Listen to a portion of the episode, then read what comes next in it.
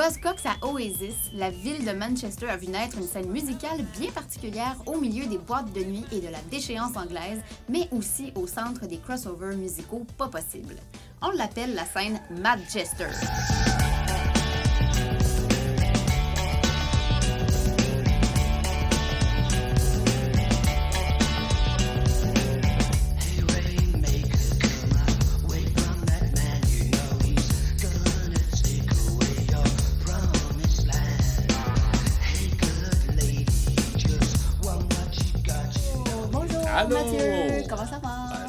Très bien, toi? Bien, oui! Yahoo! Hey, aujourd'hui, ben, c'est l'automne officiellement. On est pas mal à l'équinoxe de l'automne. Euh, Oui, ben pas aujourd'hui, là, ça vient de se... Ben, euh, Demain? au moment où on enregistre, mais pas au moment où vous C'est vrai, C'est vrai, parce arrive, que hein. ben là, on est lundi, mais vous allez nous entendre vendredi C'est ça. et même beaucoup plus tard. Dans le fond, c'est un podcast, c'est le fun parce que tu peux l'écouter quand tu veux, où tu veux, puis ça n'a pas faites vraiment comme de... si vous étiez lundi dans votre tête, genre.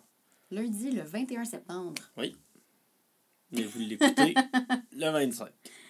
Bon, on va reprendre ça. Hey! Ça fait un an qu'on fait sous le ground. C'est vrai, ça, c'est C'est malade. de moins en moins pertinent. Moi, je trouve de plus en plus. De plus en plus, toujours on un dit petit peu plus de marde, Oui. mais on dit on est plus euh, on est plus, intelligent. C'est ça. Ouais, c'est ça. Je n'arrivais pas à finir la phrase, tu m'as sauvé. C'est malade. On fait ça à deux, c'est pour ça, c'est pas pour rien. arrive, hein. Mais d'ailleurs, euh, pour ceux qui, ont, qui se sont tapés l'émission sur le Krautrock et le Cosmicha, euh, ben on a bu beaucoup trop de Palm-Bay. Puis moi, ben, quand Oui. je suis saoule, euh, ben c'est ça, hein, je sacre. Puis j'ai comme plus de filtre, euh, de, de filtre. Alors je m'excuse euh, pour vos pauvres petites oreilles.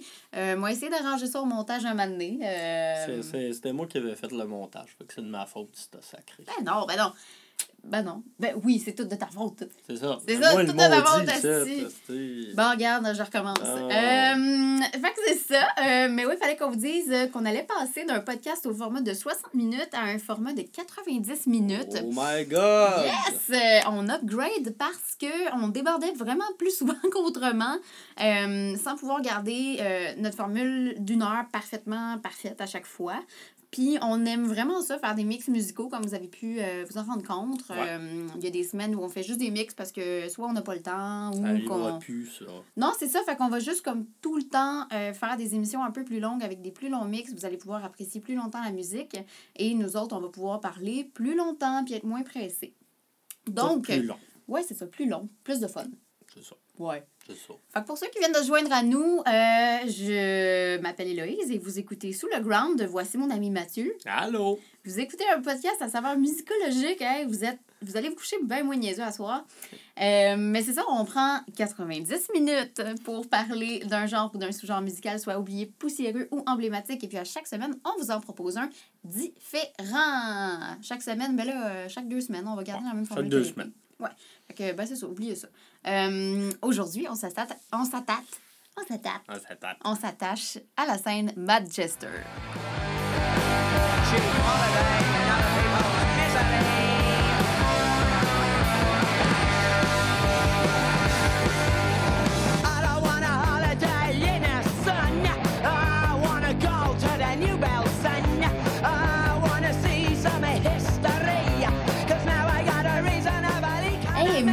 Manchester! Parce que euh, là, pour euh, se situer euh, dans l'espace et le temps, tu veux-tu nous dire où est-ce qu'on est, Mathieu? Oui, ben comme le nom le laisse présupposer, géographiquement, on est à Manchester, une ville d'Angleterre qui est située tout près de Liverpool, euh, pas mal au milieu de l'île de la Grande-Bretagne pour ceux qui la visualisent en ce Ouais, moment. Pas mal plus au nord que Londres, ça. euh. Beaucoup plus au nord que Londres. Ouais. C'est une ville qui peut quand même ressembler à Montréal. C'est une ville qui est étudiante, qui est portuaire, qui est très, très, très industrielle et qui va devenir assez rapidement une grosse ville culturelle.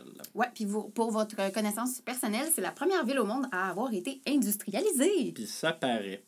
Euh, durant les années de, de l'après-guerre, on va commencer comme dans les années 50-60, Manchester va passer d'une ville justement majoritairement euh, ouvrière à une ville qui va devenir très culturelle et nocturne. Ça, ça va arriver un peu sur le tard par rapport à d'autres villes anglaises.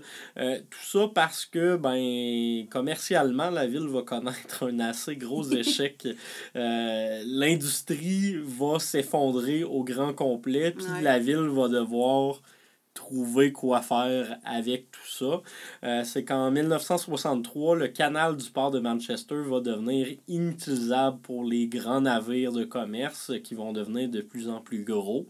Euh, on a le choix d'agrandir le canal ou d'arrêter d'y aller, donc on va arrêter d'y aller. Ouais. Le trafic va décliner et le port va fermer en 82. C'était surtout pour le trafic du coton hein, que la ville était importante à l'époque parce que Manchester était responsable à elle toute seule de 90% de la fabrication mondiale du coton. On s'entend que c'est pas rien, là. Fait que quand ça, ça a chuté, ben, c'est ça. La ville de Manchester, un peu comme euh, les villes minières au Québec, ça devient des villes fantômes. Asbestos ou le nouveau nom, là, tout ça. Ouais. Euh, oui, donc euh, récession économique et industrielle qui va s'étaler sur 20 ans, rien de moins. Les pires années que Manchester vont, va connaître. Euh, ça sera pas nécessairement à ce moment-là, ça va surtout être suite aux réformes du gouvernement de la, euh, de la, la première ministre conservatrice Margaret Thatcher à partir de 79. Euh, la ville va voir 150 000 emplois disparaître dans le secteur industriel entre 61 et 83. Euh, donc, on est dans la pauvreté. Oui, pas pire dans la pauvreté même. Euh, il y avait des fabriques et des entrepôts pourrissants à perte de vue, de la violence et de la drogue dans ces faubourgs. Euh, le centre était déserté et euh, il y avait de la pauvreté tout autour. C'est vraiment la vision qu'offrait Manchester à qui s'y promenait au début des années 80. Alors qu'à la fin des années 1800, la ville figurait parmi les endroits les plus prospères au monde. C'est quand même fucked up. tu sais, En comme 80 ans, tout ça s'est arrêté. Euh, son économie est maintenant exsangue, ses infrastructures délabrées, puis ses banlieues sont contrôlées par des gangs. On s'entend que c'était pas Jojo. Pourtant, c'est à ce moment-là, à cet endroit-là, autour de 87, euh, que l'histoire de la musique populaire va basculer quand il va s'y inventer une passion pour l'acid house, euh, cette forme de musique de discothèque synthétique mixée au techno brutal importé de Chicago. Vous écouterez euh, notre épisode sur l'acid house et même sur la French Touch. J'adore pro- l'autopromotion. Ouais. Ben oui. Donc, encore ignorée partout ailleurs, cette dance music-là, pas mal robotique et aliénante, va faire pousser une jeunesse anglaise qui est prise au chômage à se réinventer la nuit. Euh, dans les clubs genre la Hacienda, qui va, on va en parler un petit peu plus tard. Ça, c'était genre le club de Manchester. Euh, qu'il va y avoir beaucoup de. Il va y avoir comme une poussée de rave parties, des fêtes illégales. Euh, donc, c'est ça. Il y a à peu près comme 500 salles de spectacle qui vont pousser par-ci par-là dans ces années-là. C'est fou l'espèce de boom euh, économique autour de, de, de la fête de, de la nuit, de la vie nocturne de Manchester. Euh, ça, ça représentait un, un achalandage d'environ 100 000 à 130 000 personnes par soir qui rentraient et qui sortaient des bars. C'est beaucoup. Pas puis ça représente. euh, non, pas très COVID-friendly. ça représente beaucoup d'argent, bien évidemment. Donc, comme on s'en Ouais. doute, euh, cet univers-là de club, ben, ça va finir par euh, devenir un enjeu de crime organisé. Euh, le personnel des bars va se faire tabasser, va se faire terroriser. Mhm. Euh, Il y a tout le temps des gens qui vont venir euh, voler de l'alcool, vont consommer de la drogue, il va y avoir des batailles entre les dealers Ouais. dans les différents clubs.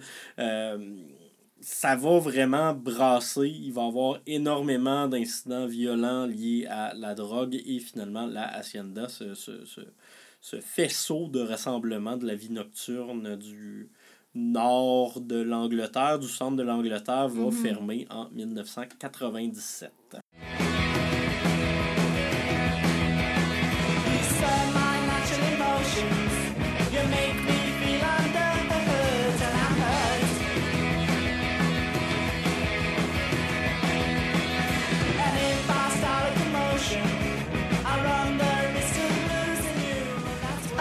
Manchester, aujourd'hui, on la reconnaît comme une ville importante pour la musique en Angleterre, mais c'est assez récent. Hein? Oui, parce que ça va surtout commencer à bouger à partir de 1976. Il y avait déjà quelques succès d'estime. On peut penser aux Herman's Hermits euh, qui avaient euh, fait parler d'eux dans les années 60, les Hollies également. Mais le premier vrai gros projet de cette vague alternative-là qui va émerger euh, de Manchester dans les années 70, 80, 90, ça va être les Buzzcocks, un projet punk euh, qui va être euh, formé autour de la personne de Pete Shelley.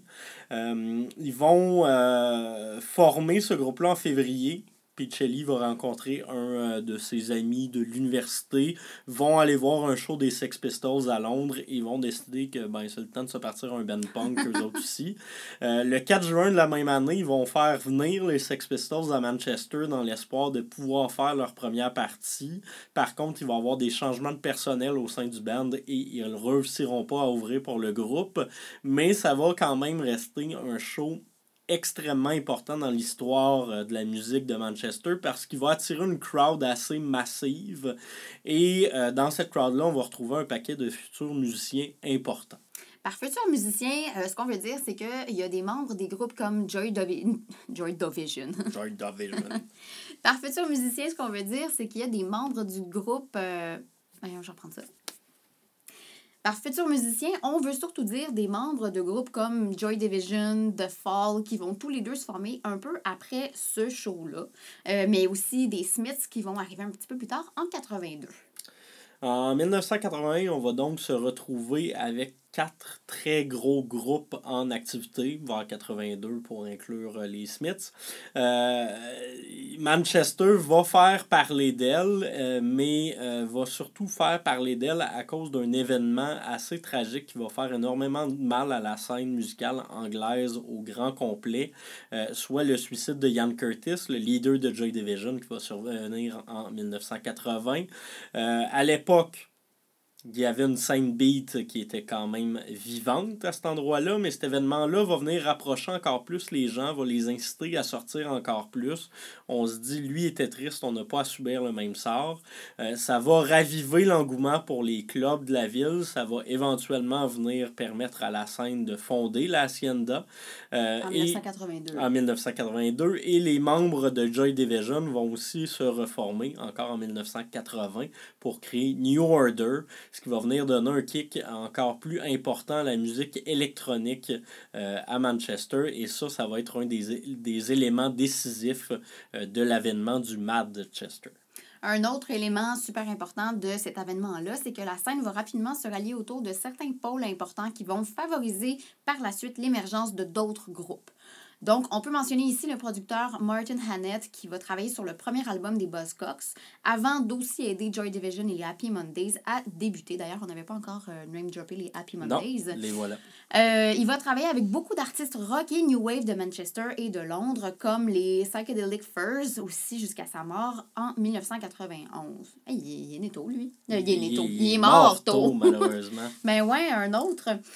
Euh, donc, ça va aussi être une figure importante chez Factory Records, ce gars-là, Martin Hannett, euh, une maison de disques locale qui va signer à peu près tous les projets alternatifs de Manchester et éventuellement devenir euh, propriétaire de la Hacienda. l'objet numéro 51 de leur catalogue. Oui, ils vont le cataloguer un peu comme si c'était un album qu'ils avaient lancé quand ils vont ouvrir la ah, Hacienda. Donc ça, va je lisais cette phrase-là en me disant. Ça va devenir la fac numéro 51.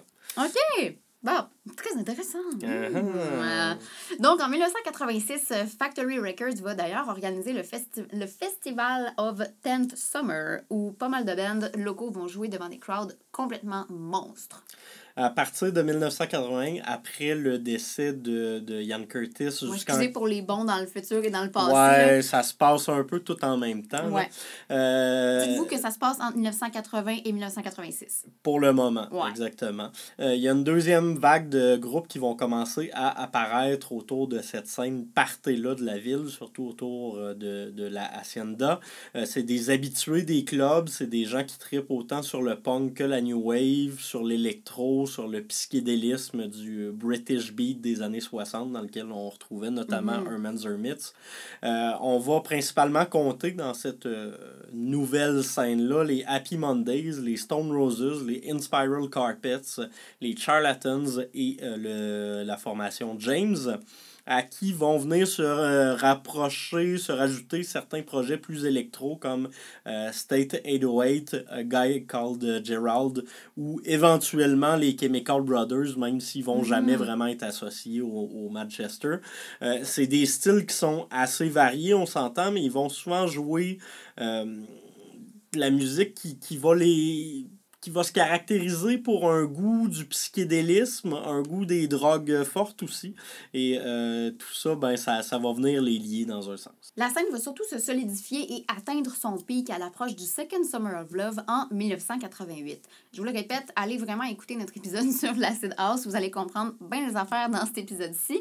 Mais bon, euh, on veut pas non plus euh, vous donner euh, des devoirs, mais ça va faire qu'ils vont se donner en show encore plus dans des raves. Donc, c'est. Il y avait des spectacles durant les parties illégaux. C'est ça.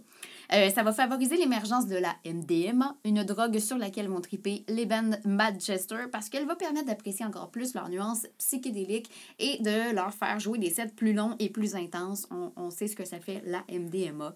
Dans certains cas, ça va permettre à des, des, des musiciens de devenir euh, des légendes. Dans le cas des Stone Roses, euh, le chanteur Ian Brown va devenir vraiment comme un, un- personnage incontournable de, de Manchester et du Manchester parce qu'il va pas arrêter de bouger durant ses shows. Euh, quand on regarde des images d'archives, il va se pendre au plafond avec le fil de son micro, il va casser Ah! des scènes de son en les escaladant, il va aller se battre avec le public et souvent s'en souviendra même pas le lendemain parce qu'il était trop pété. Euh, donc, C'était de la bonne. c'est, c'est, c'est des chillers, mais qui sont vraiment beaucoup trop sur le party, puis qui vont même inventer des modes vestimentaires à force de se tenir dans des parties puis à sortir non-stop, parce que t'es tout le temps sa pinotte, t'as besoin d'être habillé pour euh, te sentir bien sur la. Oui. Euh, vers 1990, les gars vont donc inventer le style baggy, un style qui va euh, devenir très populaire dans, dans les films quand on écoute euh, notamment Trainspotting ou des films comme ça en Angleterre. Ouais. Euh, des pantalons de jogging assez serrés, mais avec des chandails d'équipe sportive souvent beaucoup trop grands, des hoodies beaucoup trop grands. On va porter des chapeaux beanie ou des chapeaux de pêche sur la tête. Et les gars vont se promener en scooter, mais des gangs de scooters. C'est pareil comme les Hells, mais c'est un petit peu moins menaçant.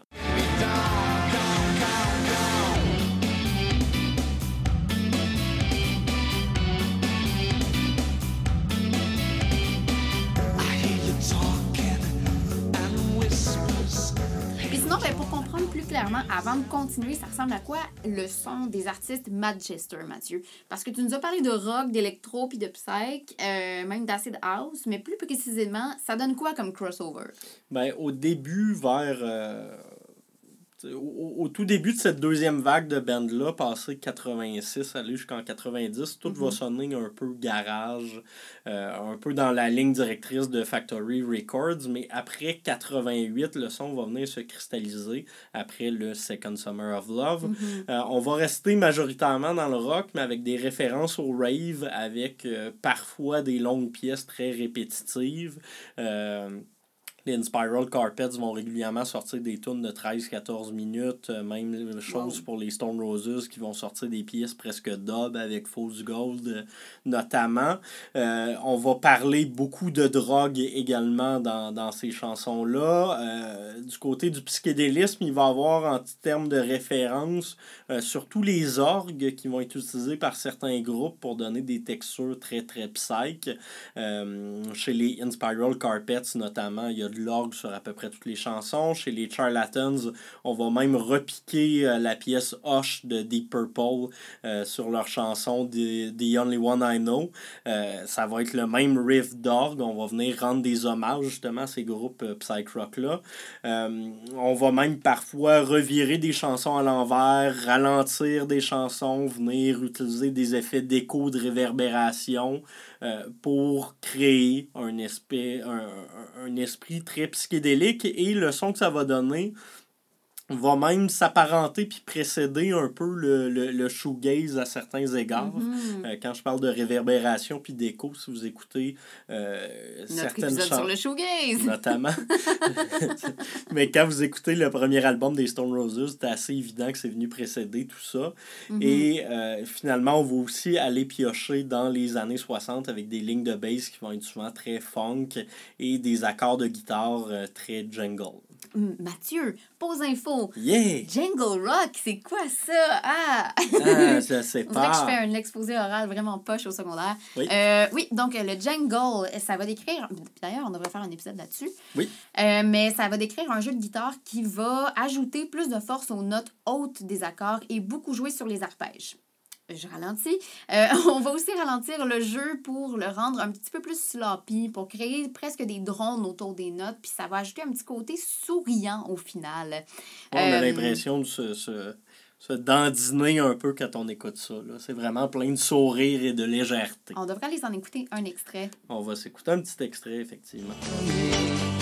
In the jingle jangle morning,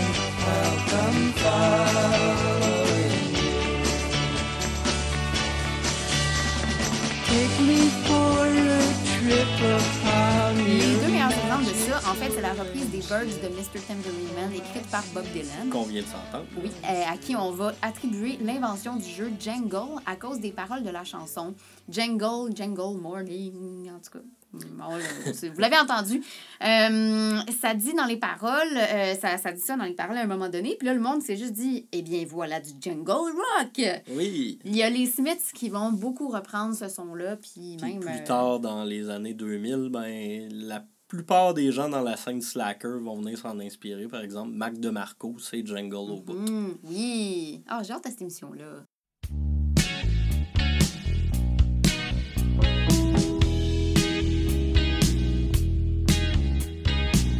Bought some stolen wine. And not was the first step.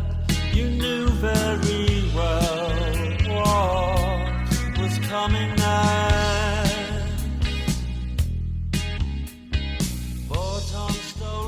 Rentrons dans le feu sacré de l'action, Mathieu. Feu de l'action. Oui, euh, la scène Manchester va commencer à prendre son envol en 1988. On vous l'a répété plein de fois. Euh, donc, c'est ça principalement au moment où A Guy Called Gerald va connaître un succès commercial assez intéressant dans la scène rave avec son single Voodoo Ray. Euh, et non pas Voodoo Ray. non, c'est pas la même affaire. Ok, bon, revenons à nos moutons. Euh, c'est une très bonne blague, ça, me font. Je donne l'Olivier de l'année. Merci beaucoup, je vais le prendre. Euh, ça va- Donc, euh, le single Voodoo Ray va amener certains magazines spécialisés à, à s'intéresser à ce gars-là et à éventuellement parler aussi des Happy Mondays et des Storm Roses qui venaient de lancer leurs premiers singles respectifs.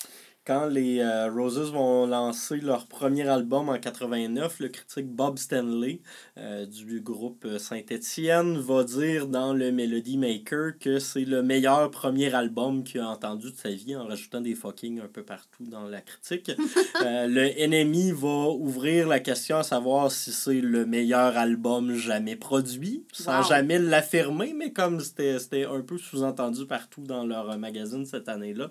Et euh, le magazine Sounds va même donner une critique de 9 sur 10 en disant que la preuve britannique ne sera plus jamais la même après cet album-là. C'est gros.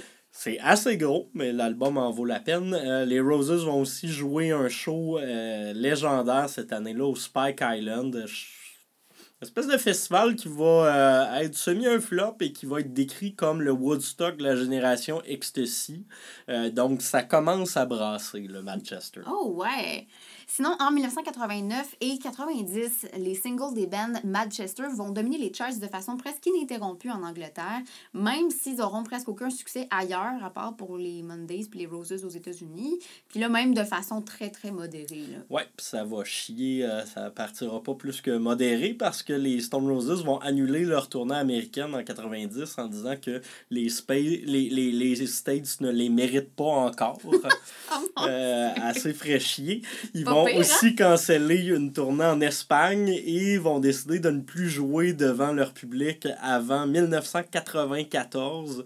Euh, je pense qu'ils vous, ils vous laissent la jouer un, petit peu Beatles, Beatles. ouais, ça. on fait des albums studio, puis on devient full des artistes. Puis ils n'ont pas fait d'album studio, ils ont juste pris de la dope pendant ces 40 ans. Même temps, ils voulaient juste des vacances, ils voulaient des sympathiques à, tour de bras. Là. Ils s'entendaient plus très bien. Ouais, non, c'est ça, c'est la dynamique à l'interne, ça marchait pas du Non.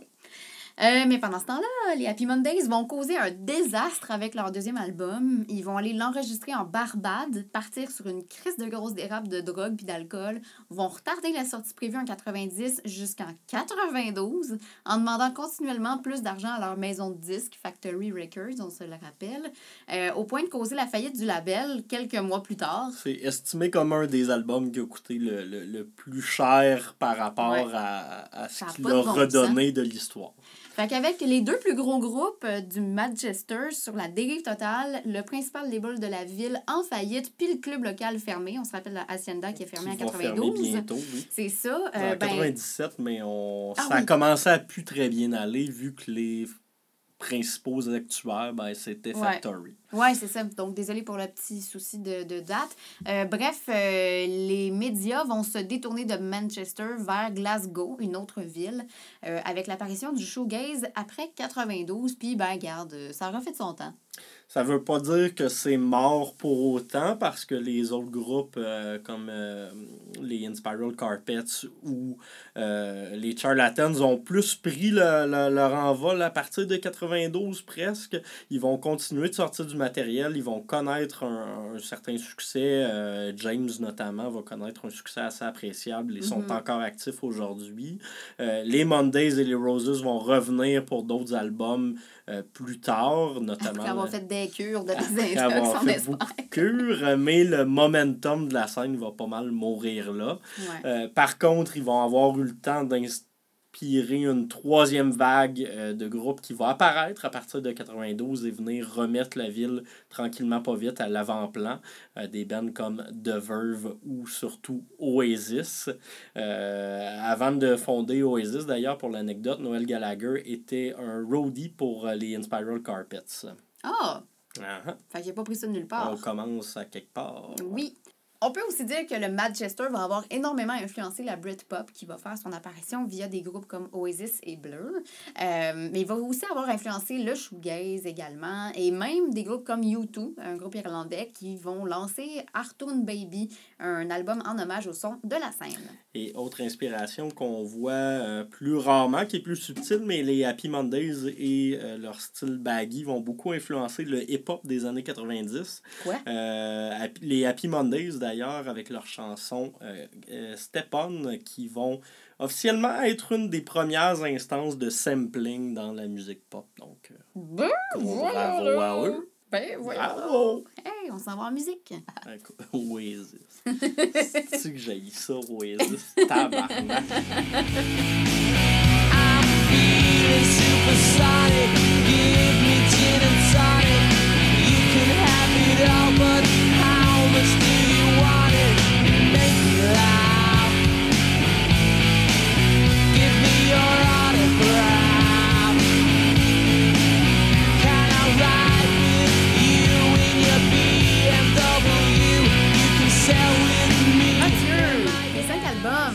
sûr qu'on n'entendra pas du Oasis là-dedans. Là. Non. Donc, tes cinq albums, si tu veux euh, donner les clés de la connaissance à quelqu'un qui veut découvrir le Manchester. Voici les clés de ton bonheur.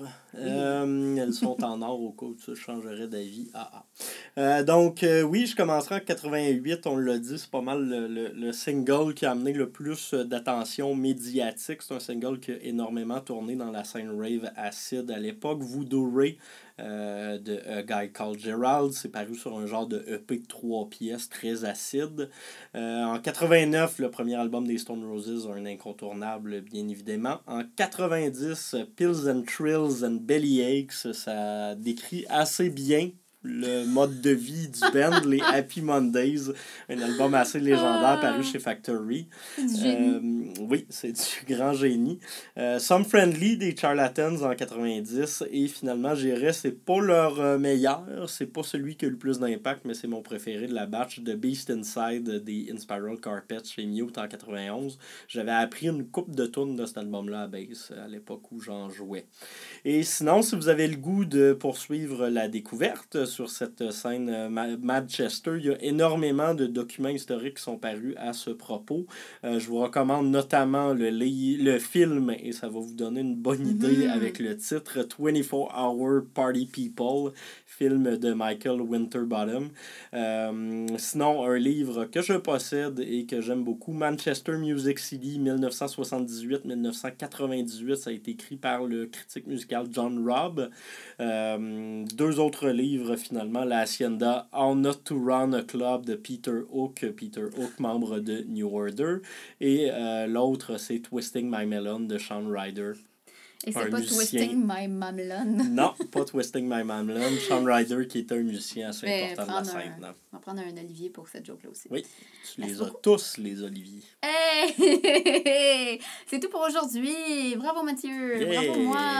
Bravo toi! Ça fait un an qu'on fait ça. Yeah! Euh, merci d'avoir été là. N'oubliez pas de nous suivre à partir de votre plateforme de téléchargement préférée. On se retrouve aussi sur Instagram et Facebook. Si vous vous abonnez, vous serez sûr et certain de ne rater aucun épisode. Aucun, faudrait pas. Non, il faudrait pas. On en sort un par mois ces temps-ci. De toute façon, on n'arrête pas de s'auto-citer, fait que vous n'avez pas le choix de les réécouter. Non, c'est ça. Ils sont tous super bons. Oui. Euh, donc, restez à l'écoute. Dans les euh, 60 prochaines minutes, on vous a concocté un mix pas plate pantoute euh, inspiré euh, de la scène Manchester. C'était Héloïse Léveillé et Mathieu Aubre. pour Sous le Ground. Dans le prochain épisode, on se fait euh, plaisir puis on jase de gangster rap. Yo yo, Yo, pow pow. à dans deux Kiss, semaines, sinon on vous tue. Pouf. Tabarnak, Sinon, on- vous tue.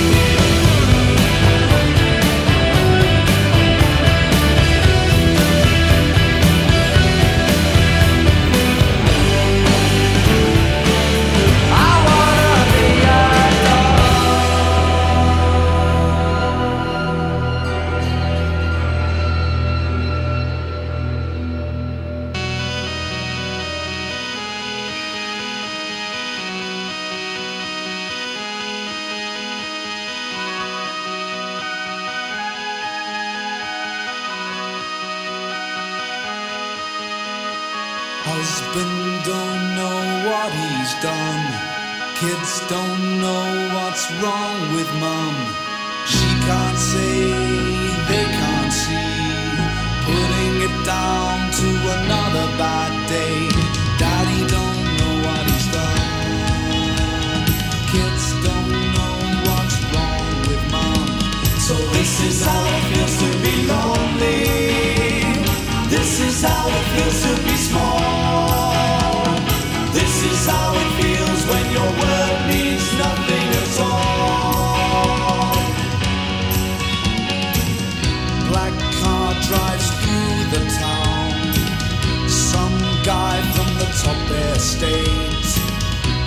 a note for a local girl, and yet he had it all on a plate. So this is how it feels to be lonely. This is how it feels to be small.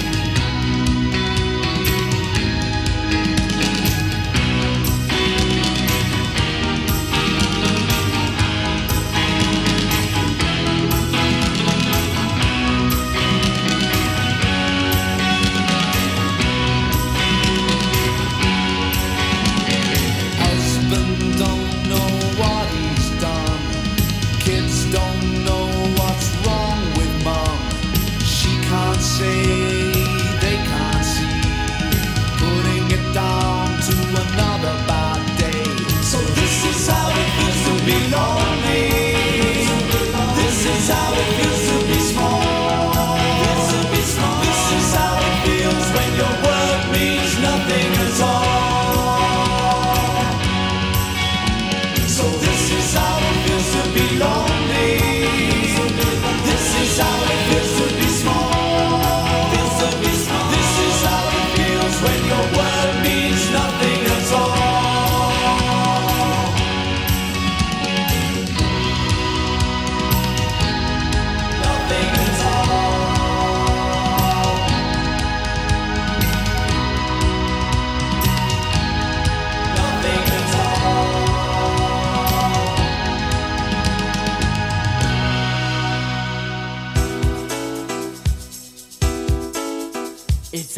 Time again when I lose my friends, go walk about. I've got the bends from pressure. This is a testing time when the choice is mine. Am I a